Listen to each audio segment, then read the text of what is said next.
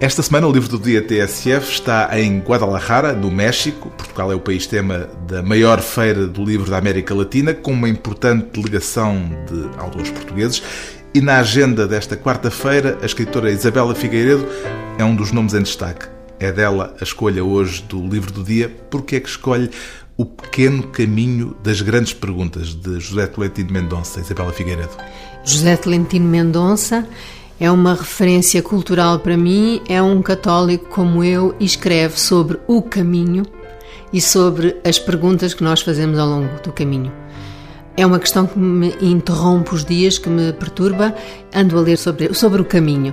Este livro é um livro com uma grande interseccionalidade entre poesia, literatura, filosofia. Não sei bem se é poesia, se é crónica, se é ensaio, mas acho que tudo isto misturado dá um bom manual zen. Parece um manual zen, mas não é zen, porque no fundo a inspiração que lá está é cristã.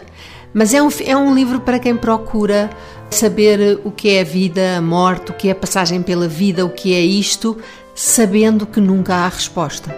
E que reflete sobre coisas pequenas: um banco de jardim, uma janela, a inutilidade, a solidão. É um grande livro sobre o silêncio e sobre a solidão, o que é normal para uma pessoa como José Tolentino Mendonça, que é um padre, um filósofo, um contemplador, no fundo.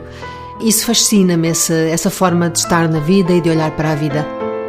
O livro do dia TSF esta semana no México, com a delegação de autores portugueses em Guadalajara, hoje escolha da escritora Isabela Figueiredo, é o Pequeno Caminho das Grandes Perguntas de José Tuendin Mendonça, edição Quetzal.